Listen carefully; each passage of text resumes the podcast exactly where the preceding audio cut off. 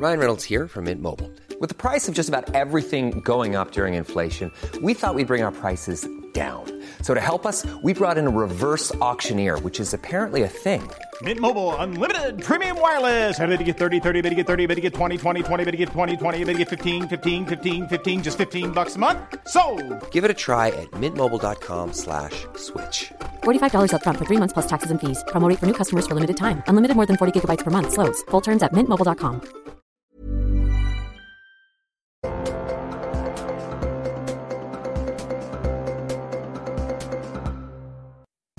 Bonjour, aujourd'hui dans La Santé expliquée à ma fille, je répondrai aux questions de Sacha sur la respiration.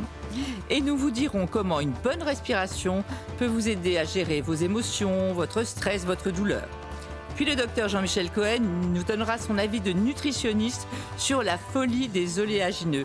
Vous savez, les noix de cajou, les amandes, ou toutes les noix et autres d'ailleurs.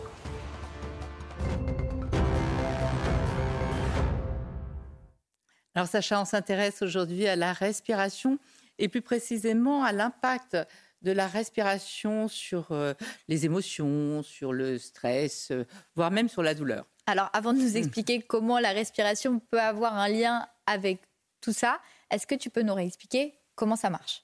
Alors, avant de t'expliquer comment ça marche, Ah.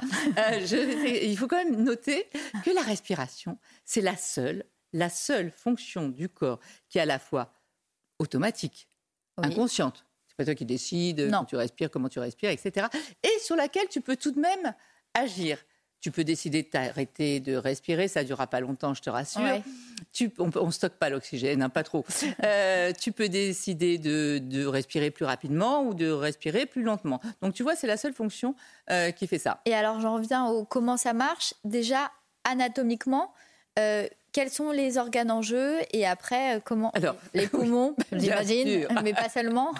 Mais pas seulement. Donc, explique-nous tout ça. Donc on ça a fonctionne. deux poumons quand tout va bien. On a deux poumons qui ne sont pas positionnés de manière symétrique. Pourquoi? Parce qu'au milieu, il y a le cœur et les gros vaisseaux. Donc il leur faut de la place. Donc voilà à quoi ça ressemble. Un- un- tu vois, il y a un poumon droit euh, qui a Donc, trois droit, lobes. c'est à gauche oui, sur droit, c'est à gauche sur l'écran, tu as raison. Et l'autre poumon, et on voit bien que comme au milieu, il y a le cœur et les gros vaisseaux, la bronche, tu vois la bronche à Le gauche? tuyau. Oh, le, le tuyau, Oui. si tu veux, euh, elle est un petit peu plus horizontale que l'autre. D'accord. Et ça, c'est important anatomiquement, parce qu'imaginons, généralement, ce sont les, les petits-enfants qui risquent d'inhaler le capuchon ou, Ou un, un petit jouet, jou- un morceau de jouet ou n'importe quoi. Où on va le chercher Généralement, il tombe à droite dans le poumon Ouais, droit. c'est plus droit. Voilà, parce que D'accord, logique. Ah, ok, donc les poumons, le trajet de l'air, il se passe comment? Alors, l'air, en fait, ce qu'il faut comprendre, c'est que chaque cellule du corps humain a besoin d'oxygène pour vivre. Et cet oxygène, on le trouve où?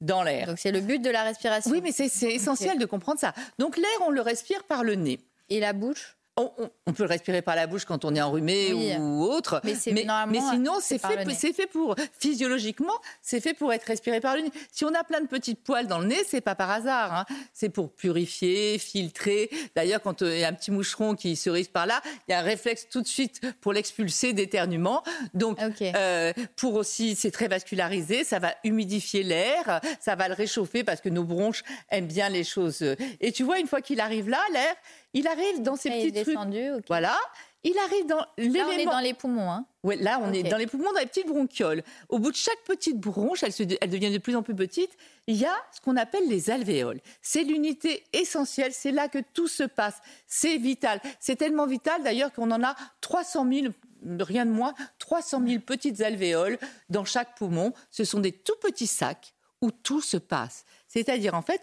l'air, il va venir déposer son oxygène dans les petits capillaires, les petits vaisseaux qui sont tout autour de ces grappes. Il va déposer son oxygène, comme on peut le voir là, tu vois en rouge, c'est l'oxygène. Il va repartir avec le CO2. Le CO2, c'est le déchet euh, du sang, si tu veux.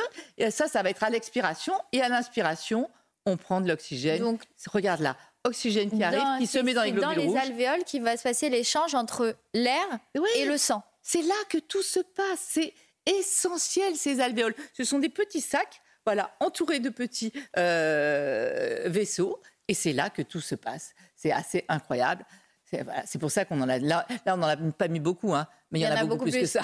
Donc c'est les poumons qui attirent l'air Qui Alors, attire c'est- l'air dans le. Alors, quand tu dis qui attire l'air, qui- euh, il faut comprendre que les poumons, ce ne sont pas des muscles. hein. Ce sont euh, Des organes. espèces de sacs, de sacs comme ça, plein d'alvéoles. hein, je t'ai dit 300 000 dans chaque poumon, plein d'alvéoles. petites grappes de raisin Voilà. qu'on a vu. Ils sont entourés de ce qu'on appelle la plèvre. C'est une membrane qui est collée au thorax, hein, qui, qui entoure les poumons. Et en fait, si nous arrivons à inspirer et à expirer, c'est essentiellement grâce à un gros muscle que l'on appelle le diaphragme, qui est un gros muscle plat. c'est pas les ça. poumons eux-mêmes alors. C'est pas les poumons eux-mêmes. D'accord. Les poumons, ils font rien, ils se laissent faire. Tu vois ce gros muscle en orange là Oui. En fait, quand il se contracte, tu vois, quand il tire, il va tirer les poumons vers le bas quand il se contracte. c'est mécanique, ça se remplit d'air Exactement. quand c'est tiré vers le Exactement. bas. Et quand il tire les poumons vers le bas, ça augmente le volume du poumon et, donc, donc l'air va passivement rentrer dans les poumons. Et quand le muscle se relâche, ça va expulser l'air et donc ça, c'est l'expiration. Donc, tu veux dire que sans je- ce muscle-là, Oui. Bah, D'ailleurs, quand il y a des maladies, euh, tu sais, euh, musculaires, on en parle beaucoup pendant le téléthon, il y a souvent des atteintes respiratoires. hein. Quand je dis, ça, c'est le muscle oui, principal. il y a plusieurs orga- Mais- organes en jeu, j'avais raison. Oui, oui, non, mais Ok. ça, c'est le, le muscle principal, mais il y a aussi les muscles intercostaux. Entre chaque côte, il y a aussi des muscles. Il y a aussi euh, des muscles là au niveau du cou qui aident aussi. Qui ont des un muscles. Donc tout ça, ça a un impact sur la Tout respiration. ça, ça, voilà. C'est pour ça qu'il faut avoir une bonne musculature pour bien respirer. Et tu vois le thorax autour, les côtes par exemple. Et derrière, il y a les vertèbres et devant, il y a le sternum. Il faut aussi une bonne mobilité osseuse pour bien respirer. D'ailleurs, quand on a une côte cassée, on sent bien hein, un peu. Ouais, donc en fait, la respiration, elle dépend plein de choses. C'est pas Mais- uniquement les poumons. Voilà. Et ça, c'est une respiration qui se passe bien, qui est normale, le trajet de l'air, tous les muscles vont On bien. respire à peu près 15 fois par minute en moyenne. Voilà. Donc Mm. ça, c'est quand tout se passe bien. Et après, il va y avoir des des personnes qui ont une moins bonne respiration que d'autres, qui s'essoufflent vite. Ça peut être dû à quoi? Alors ça, c'est un petit peu le problème avec la respiration, c'est que euh, bien C'est qu'on souvent, s'en soucie pas déjà? d'abord on s'en Ouais. soucie pas, mais bien souvent quand on le sent, il y a déjà une pathologie installée. Donc l'idée aujourd'hui, c'est d'arriver à dépister avant qu'il y ait une pathologie installée. Avec des petits exercices tout simples que vous pouvez faire à la maison. hein. Euh, vous montez une trentaine de marches. Si avoir euh, des avec escaliers. déjà, oui, enfin, on en trouve partout. hein. Une trentaine de marches euh, d'un pas assez rapide. Oui. Si après les 30 marches, vous êtes très essoufflé, Ça veut qu'il y a dire peut-être qu'on a un un petit souci. En revanche, si vous êtes en pleine forme, il n'y a pas de souci. Vous pouvez aussi essayer un petit test tout bête d'expirer lentement, comme si vous vouliez euh, souffler sur une bougie, mais sans l'éteindre. Tu vois, donc on, essa- on, on- on expire Combien le plus lentement possible. On essaye de tenir 20 secondes. C'est long, hein et, et donc, si on arrive à tenir les 20 secondes sans problème, c'est qu'on n'a pas de souci de respiration. Si on n'arrive pas à tenir les 20 secondes, c'est qu'il y a un souci de, de respiration. Euh, après, on peut essayer de se gonfler un ballon de baudruche tout simplement. Euh, à- pas trop fin, sinon c'est facile. hein. Mais si on a du mal à le gonfler, il y a peut-être un Et après, il y a des moyens plus médicaux pour connaître son, ce- Alors- Alors après, ce son qu'on peut taux de respiration. Qu'on peut faire, c'est acheter aussi ce qu'on appelle un spiromètre. Ça, c'est pas mal que tout le monde l'ait euh, chez lui. Ça coûte une vingtaine d'euros. On le trouve aussi chez le pharmacien. Et là, ça va euh, vous donner euh, ce qu'on appelle le volume expiratoire de pointe. C'est-à-dire, on va vous demander de souffler brutalement Hmm. dedans et en fonction du nombre de, de la quantité d'air que vous pouvez Ça va nous expirer si brutalement, ça va vous dire euh, si ça va ou pas. Et sinon, on va chez le médecin.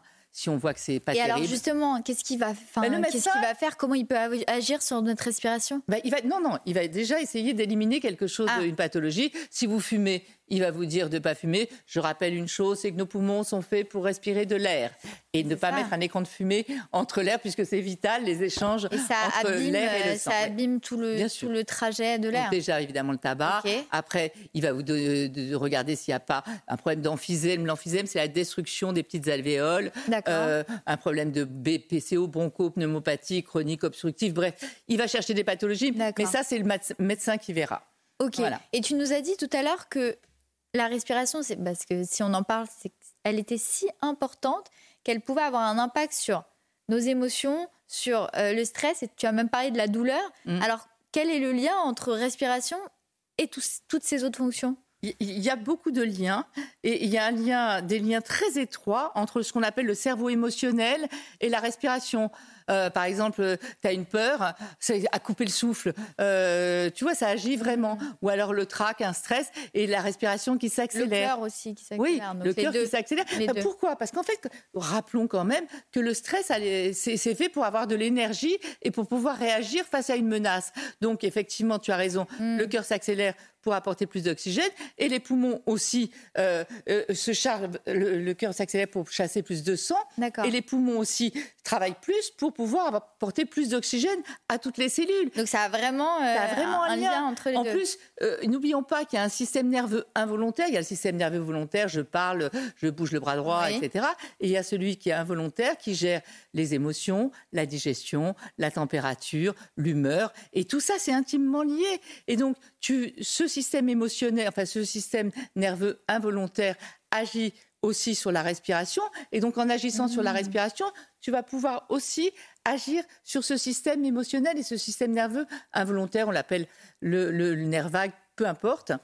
Et donc, ce qui est important, c'est d'arriver à travailler. Et alors, comment on peut faire? Quels conseils on peut donner pour justement travailler sa respiration pour euh, gérer l'impact que ça a sur les émotions, sur le stress surtout, parce que c'est ça qui nous intéresse, et comment gérer son stress. Si ça peut passer par la respiration, comment? Oui, surtout, surtout qu'on sait que, je te dis, ça peut agir sur euh, le stress, sur le, sommeil, sur la digestion, sur la douleur, puisque quand tu vas apporter plus d'oxygène un petit peu à tout l'ensemble du corps, forcément, tout ira mieux, tout sera mieux vascularisé, etc. Donc, on peut commencer déjà des tout petits. Alors comment? Tout, simplement, euh, vos enfants, voire vos petits-enfants, vous leur apprenez à vous endormir le soir avec un doudou que vous lui posez sur le ventre et vous lui dites on va s'amuser à faire monter et à faire descendre le doudou, donc à l'inspiration, à l'expiration, plusieurs fois comme ça. et ça va prendre conscience aussi du fait qu'il le fasse de plus en plus doucement, de plus en plus longtemps. Ça va être et un ça, ça apaise en fait. Oui, ça va l'aider en plus à s'endormir. D'accord. Après, pour les plus grands, il y a tout un tas de petites choses à faire pour apprendre à contrôler sa respiration. Vous prenez un petit verre euh, avec un peu d'eau euh, dedans, une paille, vous soufflez le plus longtemps possible.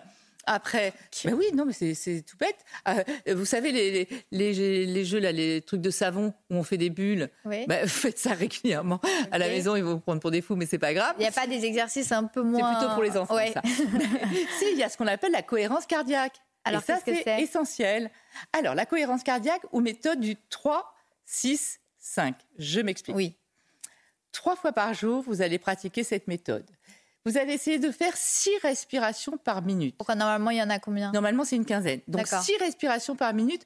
Je vous rappelle que six respirations par minute, si vous expirez pendant cinq secondes, Inspirez pendant 5 secondes, ça fait 10 secondes.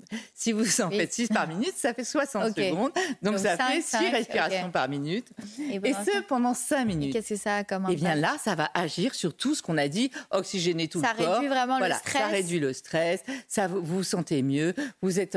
Et, et c'est efficace. Je te rappelle quand même que les femmes enceintes les femmes enceintes, qu'est-ce qu'on leur demande? De respirer. De respirer. Voilà, au moment de l'accouchement, pas enceinte, pardon, mais au moment de l'accouchement, même pendant la. Pour euh, calmer la douleur, apaiser. Donc, ça a un vrai impact. En fait. On peut vraiment jouer sur notre stress, sur notre douleur, grâce à la respiration. C'est ça. Et il y a plein d'autres méthodes que c'est. On ne pouvait pas toutes les nommer. Après, il y a évidemment le yoga. C'est idéal pour apprendre à bien respirer. La sophrologie. Mm, il y, a, tout un tas de choses. L'idée, c'est de prendre conscience de sa respiration et de ses effets.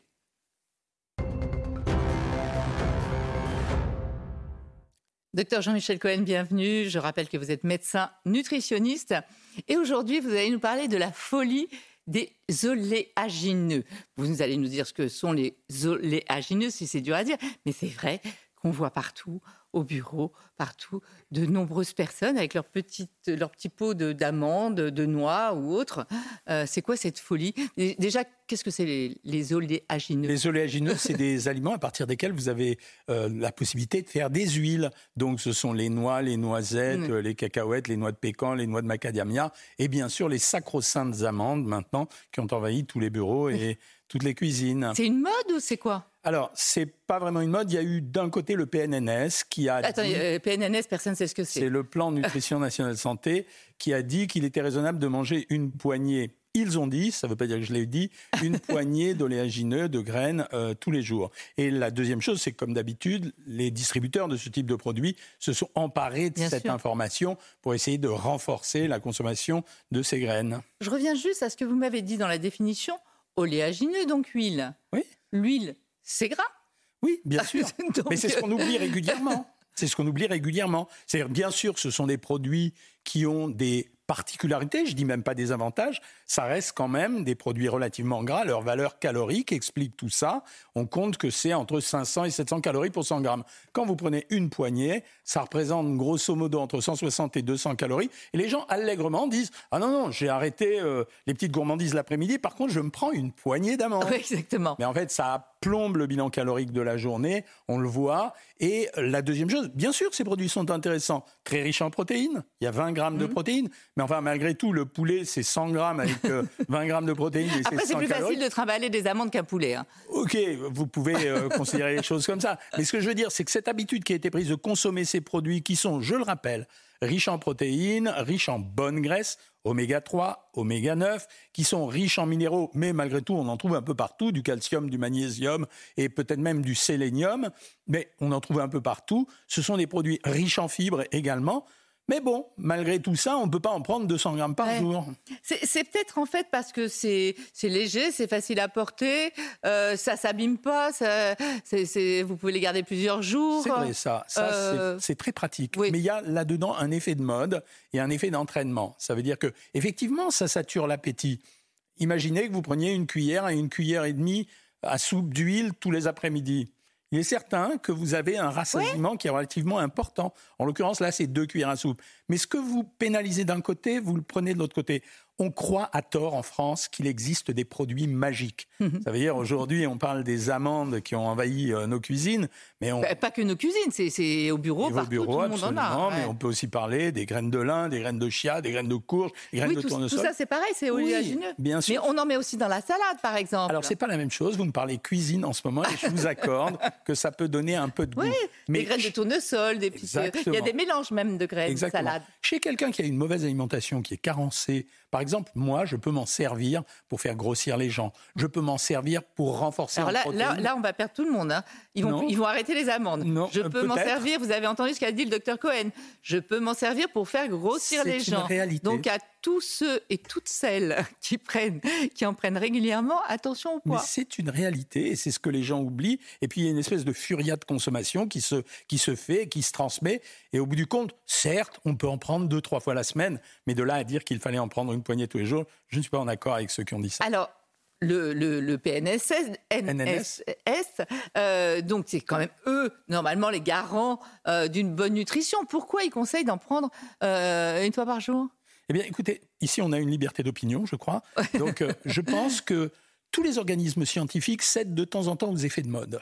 Même même inconsciemment. Ça veut dire qu'on a dit que c'était un bon produit, qu'il fallait en prendre mmh. une fois par jour, mais ça concerne des gens qui ont une mauvaise alimentation. Bien sûr que c'est bien d'avoir des oméga 3, mmh. bien sûr que c'est bien d'avoir des oméga 9, bien sûr que c'est bien d'avoir des fibres et des protéines, mais on devrait beaucoup plus personnaliser ce type de conseils et ne pas le faire euh, de façon généralisée. D'accord. Est-ce qu'on peut, par exemple, euh, conseiller ça à certaines catégories de personnes, des sportifs, par exemple? Absolument, voilà. C'est typiquement une indication pour les sportifs, typiquement une indication pour les personnes âgées qui ont du mal à se mmh. Typiquement pour les ah, personnes. C'est pas facile à ben, acheter. on, les mange. Par exemple, vous pouvez très bien acheter de la purée d'amande. Ah oui, euh, on me parle souvent du beurre de cacahuète à mettre sur les tartines. C'est un très bon produit. Eh bien, la purée d'amande à la place du beurre, ça serait un très bon produit. Donc sportif. Personnes âgées. Personnes âgées. Sportifs avant l'effort, euh, après l'effort. Euh. On peut les prendre surtout pendant l'effort parce que ça peut permettre de redonner un souffle d'énergie. Et puis, on peut également le conseiller à des personnes qui ont des problèmes d'appétit, ce qui arrive quand les gens sont stressés, par exemple, ils n'arrivent plus à manger, il faut les réalimenter. On peut leur donner ce type de produit. D'accord. Et donc, vous, vous, votre conseil, allez, votre avis, dites-le nous, Franco. Alors, jamais, jamais plus de 20 à 25 grammes par jour mais vous dites quand même qu'on peut en prendre tous les jours. Oui, bien sûr. Mais vous savez, la meilleure des alimentations, c'est l'alimentation qui n'interdit rien. Mmh. Après, c'est bon, hein. Oui, alors après, non, manger pour vous faire plaisir, je suis ah. d'accord. Ne mangez pas par obligation en imaginant que ce type de produit va vous améliorer votre santé. Ce n'est pas vrai. Et on va le répéter, comme vous le répétez à chaque fois, il n'y a aucun un aliment interdit. Magi et aucun magique. Il n'y a pas d'aliment magique, mais il n'y a pas d'aliment interdit. C'est simplement quand vous avez, par exemple, on vient de parler des amandes, ok, vous allez en prendre 20 grammes, parfait, Ah. ça me va très bien. N'en prenez pas 25-30 grammes tous les jours. Oui, mais ça, c'est un peu le piège, pardonnez-moi. Par exemple, les noix de cajou, ça fait partie des oléagineux. Bien sûr. Vous commencez à manger des noix de cajou, vous ne vous arrêtez pas. Alors la raison, elle est très simple, c'est que la plupart du temps, ces produits sont salés et que le fait d'avoir un produit Ah oui. salé, ça entraîne une reconsommation. Ça veut dire que manger quelque chose de salé, ça donne envie d'en remanger plus. C'est la même chose avec les chips, par exemple. Vous commencez à manger une ou deux chips Ouais. et puis euh, vous n'arrêtez Oui, plus. en fait, il ne faut pas les prendre ni grillés, ni salés, ni assaisonnés. en Voilà. plus, hein. Mais je vous, si c'est pour faire la cuisine, avec plaisir. Merci beaucoup, docteur Cohen. Merci à vous de de nous avoir suivis, pardon, et restez en notre compagnie. L'info, c'est sur CNews. news. Every year, one thing is always predictable postage costs go up. Stamps.com gives you crazy discounts of up to 89% off USPS and UPS services, so your business will barely notice the change. Stamps.com has been indispensable for over 1 million businesses just like yours. It's like your own personal post office. No lines, no traffic, no waiting. Sign up with promo code PROGRAM for a four week trial plus free postage and a free digital scale. No long term commitments or contracts. That's Stamps.com code PROGRAM.